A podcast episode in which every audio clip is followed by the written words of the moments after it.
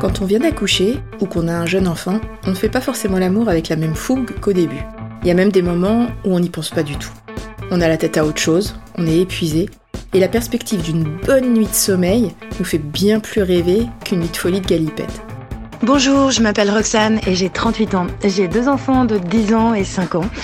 Et euh, bah voilà, c'est vrai qu'on n'est pas dans une période très active sexuellement, mon mari et moi en ce moment. C'est un petit peu compliqué. On a du mal à trouver des moments d'intimité. Bon, c'est vrai qu'en ce moment, la petite, les nuits, c'est pas facile, facile. Donc, euh, il arrive assez fréquemment, trop fréquemment, je sais, qu'elle atterrisse dans notre lit. Le grand, ben voilà, euh, ça prend du temps aussi de coucher les enfants. Donc, une fois que tout le monde dort à point fermé, on a aussi envie de passer une, une vraie soirée, une vraie soirée d'adulte. On est un petit peu crevé. Il y a l'idée de se dire bon voilà, on va pas faire trop de bruit. Donc euh, ben il arrive un peu trop souvent qu'on s'endorme et qu'on se dise allez c'est pas grave. La vie est longue. On a tenté à un moment donné de se donner des petits rendez-vous, ça c'était pas mal. Voilà, on rentre de l'école, euh, il reste un petit moment avant de partir au boulot, donc euh, on, a un petit moment et puis et puis voilà. Mais mais voilà, ça m'inquiète pas plus que ça. Je pense qu'on s'aime beaucoup dans cette famille, donc il y a un temps pour tout et que ça reviendra. J'ai pas envie de me dire que j'ai hâte que mes enfants quittent le foyer non plus pour retrouver une intimité avec mon mari, mais j'avoue que les week-ends où nos parents les prennent un peu, ben ça c'est quand même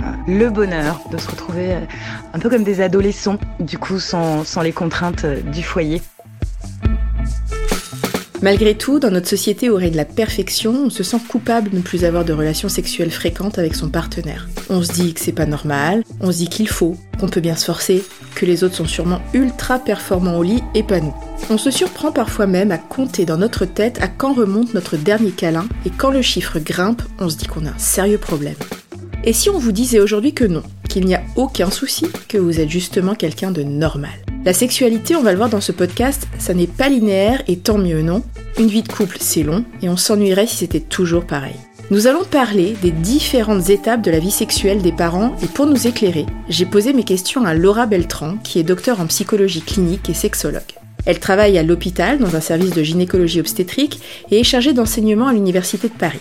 Pour compléter le tableau, Laura Beltran est l'auteur du livre Les femmes et leur sexe. Bonjour, je suis Dorothée Saada, la maman curieuse qui pour parents cherche comme on fait chez les autres pour vous aider à trouver des solutions avec vos enfants. Bienvenue dans ce nouvel épisode du podcast Parents Galère sa mère, un podcast sexualité des parents. Bonjour Laura. Bonjour Dorothée. Bon, alors j'ai une première question. On va commencer par la procréation, si on peut parler de ça. Quand euh, on bloque sur l'idée de faire un bébé, ça peut parfois créer des crispations dans le couple. Par exemple, si euh, nous, on est super motivés parce qu'on sait que c'est le bon moment, mais notre conjoint est très fatigué. Mais bon, pour faire un bébé, il euh, faut faire l'amour. Alors, comment on fait pour pas que ça vire à l'obsession dans le couple? Alors, on fait comme on peut. c'est facile à dire, il ne faut pas y penser, il faut que ça vienne naturellement, il faut laisser faire les choses, etc.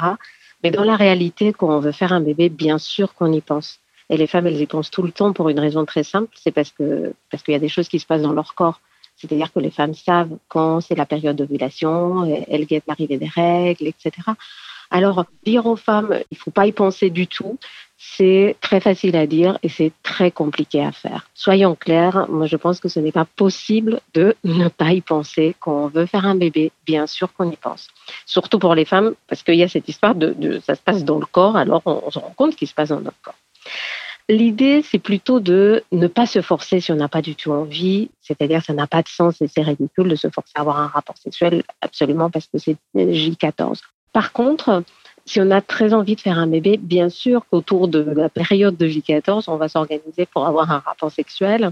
Et à la limite, pourquoi pas? C'est-à-dire que ce rapport sexuel, euh, il va pas être peut-être spontané, mais peut-être qu'on peut s'organiser pour qu'au moins il soit sympathique. Et on peut rigoler un petit peu du fait du, du rapport du J14.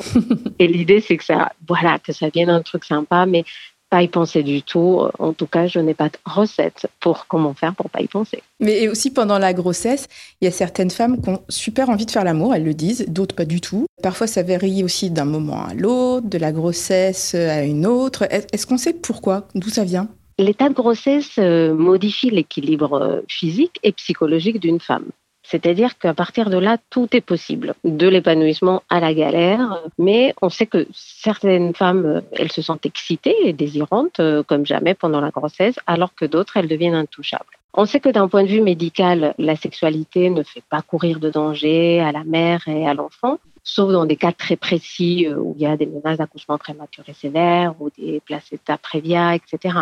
Mais sinon, on sait que euh, le fait d'avoir des rapports sexuels ou pas pendant la grossesse est beaucoup plus lié à nos croyances, à notre culture, à notre religion. C'est ça qui va influencer beaucoup le fait d'avoir euh, des rapports sexuels ou pas pendant la grossesse. Et ce qui est intéressant de voir, c'est que selon les cultures et, les religions, la sexualité peut être euh, conseillée ou pas. Il y a par exemple des ethnies où on dit que si on a des rapports sexuels pendant la grossesse, on peut avoir un risque d'avoir des jumeaux. Ah oui. par exemple, chez les Dogons au Mali, on dit que c'est important d'avoir des rapports sexuels parce que euh, c'est ça qui va faire que l'enfant va grandir et va grossir. Parce que le sperme donnerait euh, de l'énergie pour faire euh, grossir l'enfant. Et par exemple, chez les Esquimaux, on pense que si on a des rapports sexuels avec une femme enceinte, bah, l'enfant va ressembler au père plus on a des rapports sexuels. Alors, c'est très rigolo parce qu'on voit comment les croyances, elles peuvent être très différentes. Et d'un côté, on va euh, pousser à l'idée d'avoir des rapports sexuels et pas d'autres. Il faut savoir que, que d'un point de vue physiologique, il y a des modifications corporelles pendant la grossesse et qu'il y a euh, le vagin qui est plus humidifié, il y a, y a une congestion de la jambe pelvienne, etc. Et que ça peut, pour certaines femmes, donner plus d'envie à avoir des rapports sexuels. Et pour d'autres, pas du tout. Elles vont devenir intouchables, très sensibles, par exemple, au niveau de la poitrine, etc. Elles veulent pas du tout qu'on les touche. Et au niveau psychologique, la grossesse épanouit certaines femmes hein, et qui vont se sentir euh, plus femmes et plus réceptifs au plaisir. Et ça peut fragiliser d'autres, ce qui peut mettre un peu en difficulté euh, le couple et la sexualité. Il faut savoir que, que, la réaction du partenaire est aussi hyper importante parce qu'il y a des hommes qui sont très attirés par les rondeurs de leur compagne et euh, d'autres qui sont très déconcertés par les transformations du corps. On sait aussi que, que selon les trimestres, ça peut changer. C'est-à-dire que le premier trimestre de grossesse, il y a pas mal de désagréments, de la fatigue, etc. et on peut avoir un peu moins envie. Deuxième trimestre, c'est celui qui est vendu un peu comme le trimestre sur lequel les rapports sexuels euh, seraient très épanouis. Bon, il faut faire attention parce que c'est pas le cas pour tout le monde et qu'il y a beaucoup de couples qui attendent comme ça les quatre mois de grossesse pour euh, que ça soit euh, la fête au lit et en fait euh, pas du tout. Et au troisième trimestre, souvent c'est une période où, voilà la fatigue elle est plus forte, le poids du bébé bah, peut compliquer un petit peu les relations sexuelles. Moi, je pense que le plus important, c'est de maintenir un lien intime dans le couple, la sensualité, l'érotisme, et que même s'il n'y a pas de rapport sexuel, l'idée, c'est qu'il n'y ait pas une perte de contact du couple et que le couple reste quelque part un peu ensemble et un peu connecté. Et c'est à partir de là où, euh, bon, bah, ça va être plus facile que la sexualité euh, après euh, la naissance du bébé. Bah, ça va être plus facile de pouvoir rebrancher qu'on n'a pas complètement débranché pendant la période de grossesse. Parlons-en justement de l'après-accouchement, parce qu'il y a beaucoup de femmes qui se posent la question on attend combien de temps avant de reprendre une activité sexuelle? Il y a beaucoup de femmes qui disent qu'elles n'ont pas ça en tête, quoi. Est-ce que c'est normal? Et il y en a d'autres qui disent qu'elles se forcent. Est-ce que ça aussi c'est normal? Alors, après l'accouchement, l'attention se porte essentiellement sur la santé du bébé. C'est la période qu'on appelle la préoccupation maternelle primaire. C'est-à-dire qu'on est focus sur le bébé et on n'est pas focus sur euh, la sexualité et même d'ailleurs le reste du monde. C'est-à-dire que le monde peut s'effondrer. Euh, ce qui va nous préoccuper, c'est ce qui se passe pour le bébé quand on vient d'accoucher.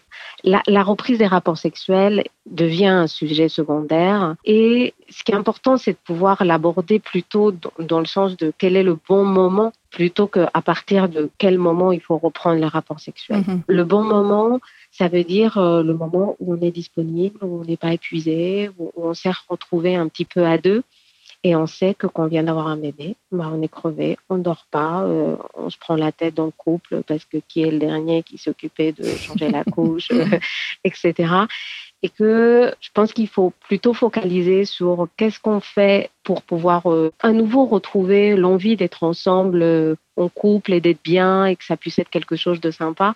Et à partir de là, la sexualité va, s'écouler de ça. C'est-à-dire que si on n'est pas content d'être ensemble, ça va être difficile de pouvoir laisser de la place euh, au rapport sexuel. Mais en tout cas, se forcer, c'est jamais une bonne idée quand on parle de sexualité. Ouais. Surtout qu'il y a beaucoup de jeunes mamans qui ont des douleurs après l'accouchement, surtout s'il y a eu une épisio, et elles disent que si le rapport sexuel fait mal, euh, elles se disent que c'est une étape obligatoire. Euh, qu'est-ce que vous diriez à ces femmes-là? Qu'est-ce que vous leur dites? Après neuf mois d'examen fréquents par les sages-femmes, par les gynécologues, euh, le sexe peut perdre un peu sa fonction érotique. C'est-à-dire qu'il y a le corps qui a été modifié, les seins, le ventre, le, sexe n'a pas la même apparence qu'avant. La plupart des fois, il y a une perte de tonus euh, au niveau du périnée, sauf euh, chez les stars, peut-être. Mais chez Madame Tout le Monde, euh, voilà, on se sent moins désirable, on se sent moins fatigué et les douleurs sont fréquentes. C'est-à-dire que la cicatrice de l'épisiotomie ou de la césarienne, les seins douloureux, euh, il peut avoir une sécheresse vaginale, euh, etc. On sait que le corps d'une femme qui a accouché est bien souvent douloureux. Et du coup, l'ambiance n'est pas forcément érotique. Alors, il faut laisser à chaque femme le temps qui lui est nécessaire pour pouvoir se remettre physiquement et ressentir son corps. Alors, il n'y a pas d'urgence à avoir. Et souvent, on est dans une société dans laquelle on met un peu la pression sur le fait que... Complètement. Pour reprendre la sexualité. Du coup, on doit euh, réattaquer le travail, réattaquer euh, la vie de couple, être une bonne mère, etc. Ah ouais, la Wonder Woman qui doit tout, euh, tout, tout pouvoir assumer, quoi. Exactement. Alors, des fois, pouvoir dire, euh, bah là, j'ai mal, j'ai pas envie, c'est une façon de pouvoir mettre un petit stop qui puisse être respecté aussi. C'est quand même hyper important.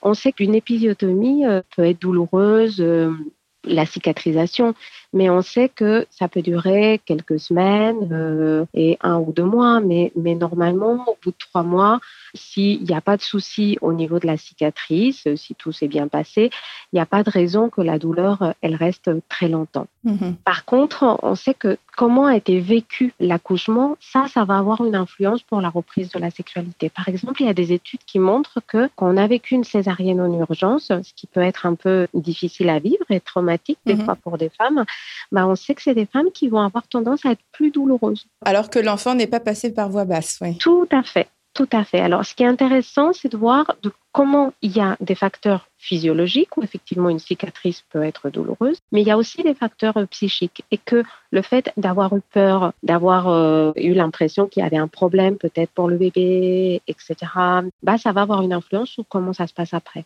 Et ça, ça veut dire que c'est pas que dans le corps, mais c'est aussi dans la tête. Et corps et tête, ils sont quand même euh, toujours liés. Alors, il faut toujours regarder des deux côtés pour pouvoir euh, s'accorder un peu de temps pour, euh, pour que les choses se remettent en place.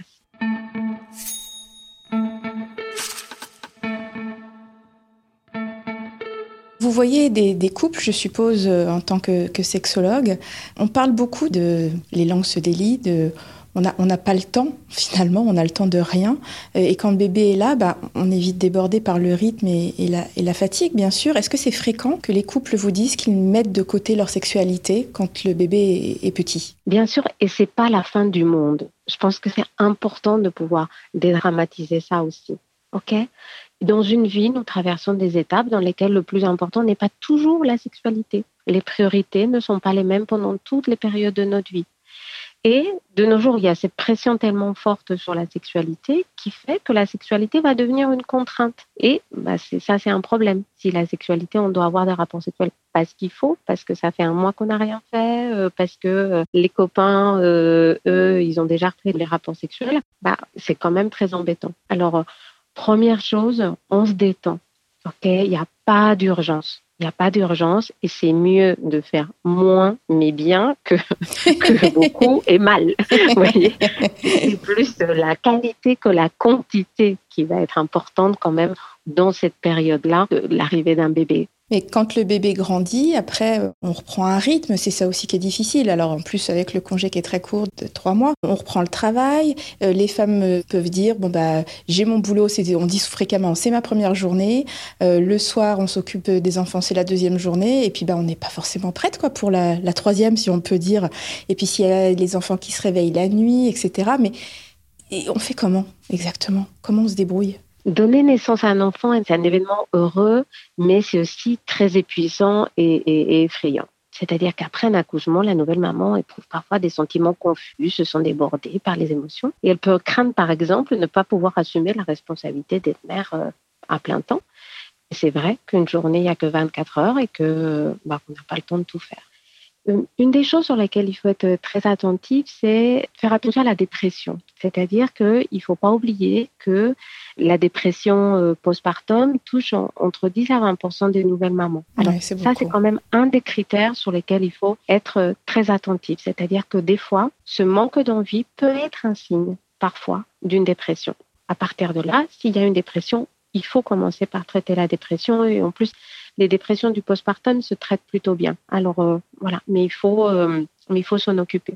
Après, quand le rythme va se remettre en place petit à petit, il faut pouvoir euh, se rendre un petit peu disponible. Mais c'est vrai qu'au début, on n'est pas tout à fait disponible. On est très occupé par un bébé. Alors, moi, je dis toujours que respecter un certain temps de, de, de remise en place d'un certain équilibre, c'est-à-dire les trois premiers mois avec un bébé, c'est quand même le bazar total. À trois mois, on commence à peu près à repérer des rythmes chez l'enfant, etc. Mais les trois premiers mois sont, sont compliqués. Alors, bien évidemment, s'il y a des couples qui ont envie, euh, euh, bah, ça va être super. Euh, mais ceux qui sont encore en train d'essayer de, d'arriver à prendre une douche et à faire à manger et que ce soit pas le bazar dans la maison, bon, bah, ils ont le droit de se prendre un peu de temps. Encore une fois, on fait un peu comme on peut. Et alors l'idée de planifier ses euh, relations sexuelles et de les mettre dans son calendrier, se dire bon bah euh, lundi 21h euh, rendez-vous dans la chambre, ce serait une solution ça ou pas? Pas sûr qu'il fasse noter dans le calendrier de la cuisine le jour où on doit avoir un rapport sexuel. Par contre, ce qui peut être plus pertinent, c'est de s'organiser pour avoir des moments à deux dans un premier temps.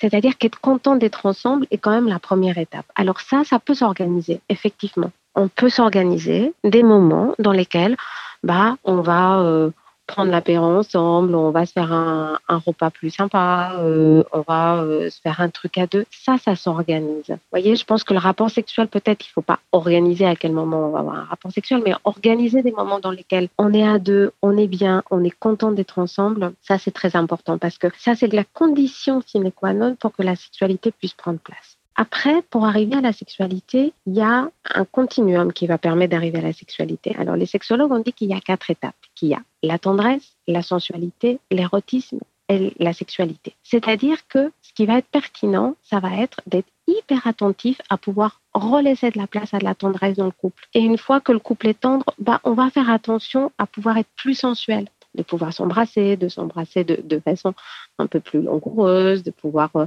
se faire une caresse, une caresse un peu plus intime, de pouvoir être tout nu dans le lit, de prendre une douche ensemble, euh, par exemple. Et après, pouvoir amener à quelque chose d'un peu plus érotique.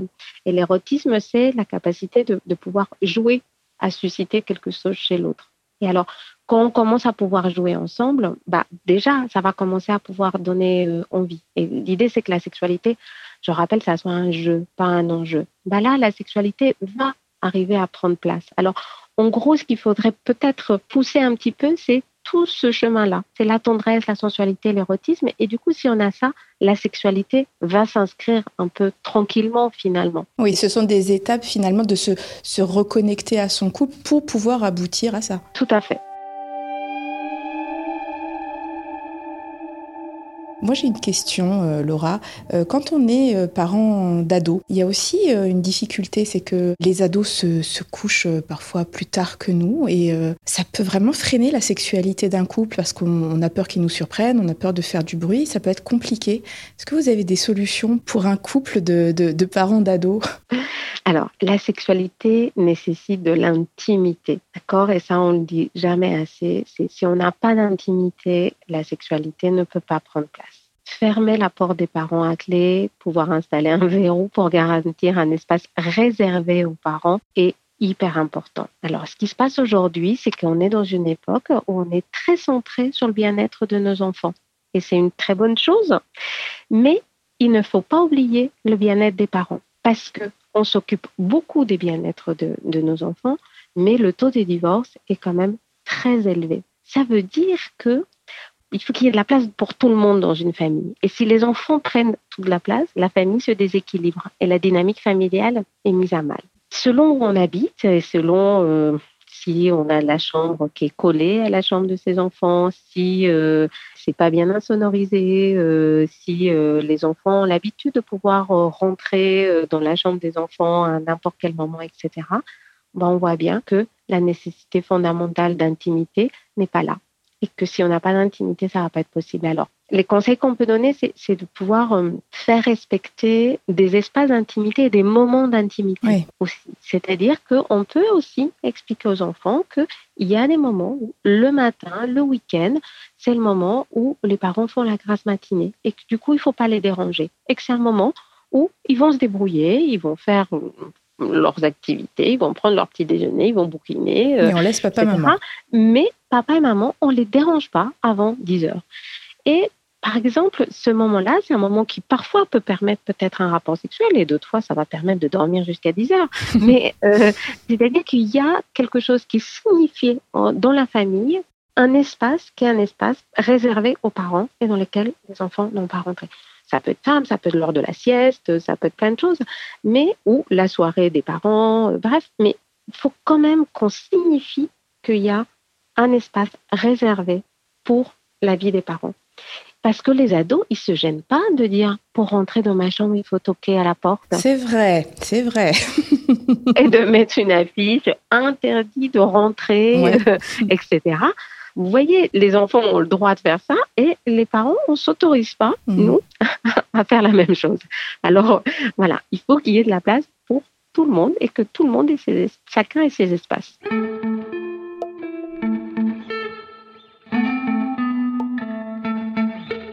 Alors Laura, finalement, conclusion, quel conseil donneriez-vous aux parents pour euh, renouer avec leur désir, euh, avec leur plaisir euh, spontané, si on peut dire? La première chose, c'est ne pas se mettre la pression. Il faut être patient, mais sans être passif, parce que ça ne va pas venir tout seul. En gros, on pourrait le définir comme ça. Mm-hmm. Le désir, c'est quelque chose qui se suscite, qui se réveille, qui qui se provoque. Et pour ça, il va falloir adopter un comportement un peu actif pour pouvoir euh, venir le réveiller. C'est-à-dire qu'il faut se retrousser un petit peu les manches pour aller le titiller. Mais tout ça sans se mettre la pression. Ça veut dire quoi? Ça veut dire que pour que le désir se, se, réveille, il va falloir un certain nombre d'ingrédients. On va le dire comme ça, on va essayer de faire une, une recette du désir d'une certaine façon. Pour euh, cette recette du désir, premier ingrédient, il faut avoir un peu d'énergie. C'est-à-dire qu'il faut être motivé, qu'il faut se mobiliser un petit peu, parce que si on est trop fatigué, par exemple, bah, ça va être compliqué. On a envie de dormir. On va se forcer, ça va pas marcher. Voilà. On n'a pas envie d'avoir un rapport sexuel si on est épuisé. Alors, une des choses qu'on va faire, c'est qu'est-ce que je peux mettre en place, par exemple, pour être moins fatigué? Je vais me débrancher de la télé euh, un peu plus tôt. Les, la série Netflix, je ne vois pas très, trois épisodes, j'en vois qu'un. Mon téléphone, je ne m'emmène pas au lit. Voilà, on va essayer de mettre des choses en place pour pouvoir être moins fatigué. Deuxième chose, il faut une bonne ambiance dans le couple. D'accord? Il faut être un minimum content d'être ensemble pour pouvoir se retrouver sous les draps. Qu'est-ce qui nous fait plaisir de faire ensemble? Est-ce que euh, une intention, euh, un bon dîner, euh, des preuves d'affection vis-à-vis de l'autre, etc. Alors, il va falloir mettre en place des choses pour que l'ambiance dans le couple soit sympathique. Quand on vient de s'engueuler, on n'a pas envie d'avoir un rapport sexuel après. Alors, voilà, on va s'occuper du couple. Troisième chose, une bonne dose d'imaginaire. On sait que le fantasme est un des meilleurs aphrodisiaques du désir sexuel. C'est-à-dire que qu'est-ce qui se passe dans nos têtes? Est-ce qu'on laisse de l'espace à, euh, à des rêveries, à, des fantasmes érotiques, euh, par exemple, pour que euh, le désir vienne un peu se réveiller?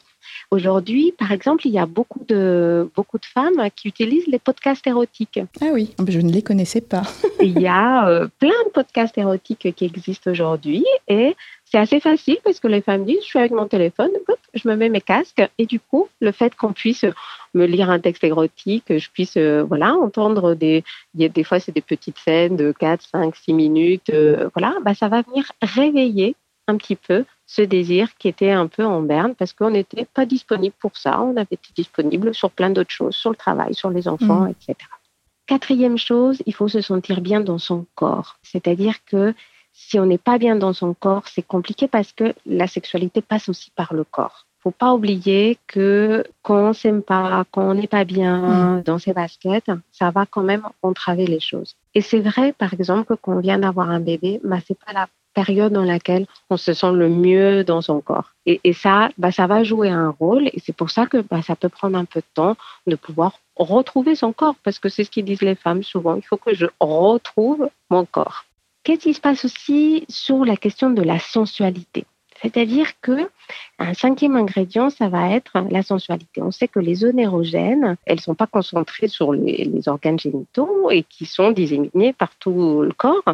Et qu'est-ce que je peux faire? Est-ce qu'on peut, par exemple, on peut faire des séances de massage, de caresse, de pouvoir se mettre de la crème, euh, etc., pour venir un petit peu stimuler tout le corps? C'est comme si le corps, il s'était un peu endormi et qu'il fallait venir le réveiller un petit peu doucement et tranquillement. Il faut choisir aussi le bon moment. Il faut se mettre d'accord pour que ça soit un bon, euh, que ça soit un bon moment pour tous les deux. Il y a des personnes qui sont du matin, d'autres qui sont du soir.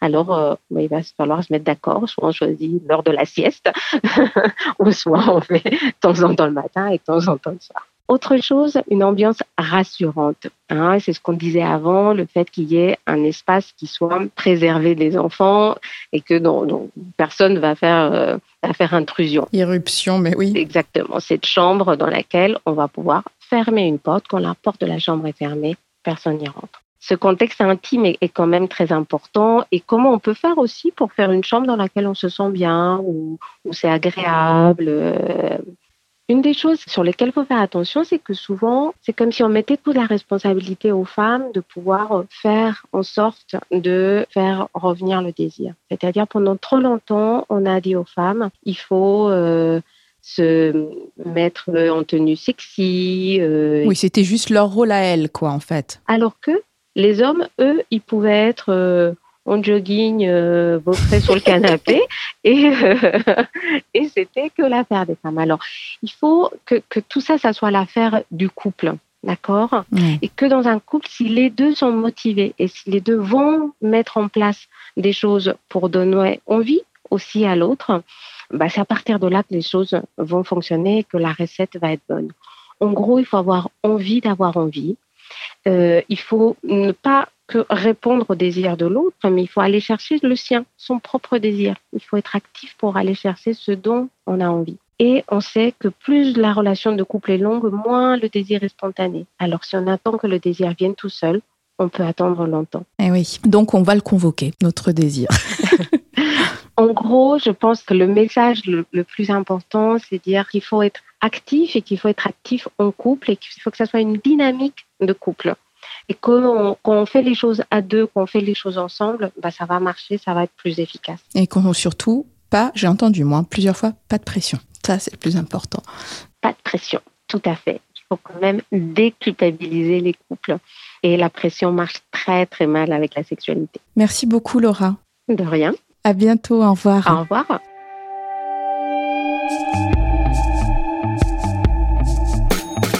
En tant que maman, on le voit depuis le début de ces podcasts, on se met la pression à peu près sur tout.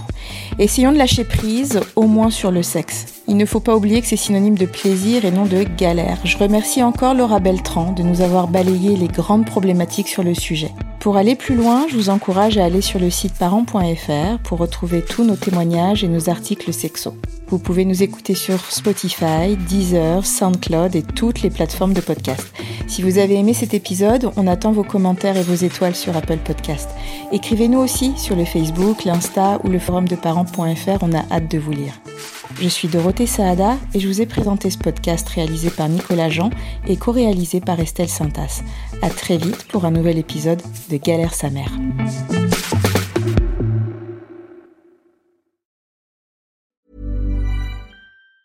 Even on a budget, quality is non-negotiable. That's why Quince is the place to score high-end essentials at 50 to 80% less than similar brands. Get your hands on buttery soft cashmere sweaters from just 60 bucks, Italian leather jackets, and so much more. And the best part about Quince, they exclusively partner with factories committed to safe, ethical, and responsible manufacturing. Elevate your style without the elevated price tag with Quince. Go to quince.com slash upgrade for free shipping and 365-day returns.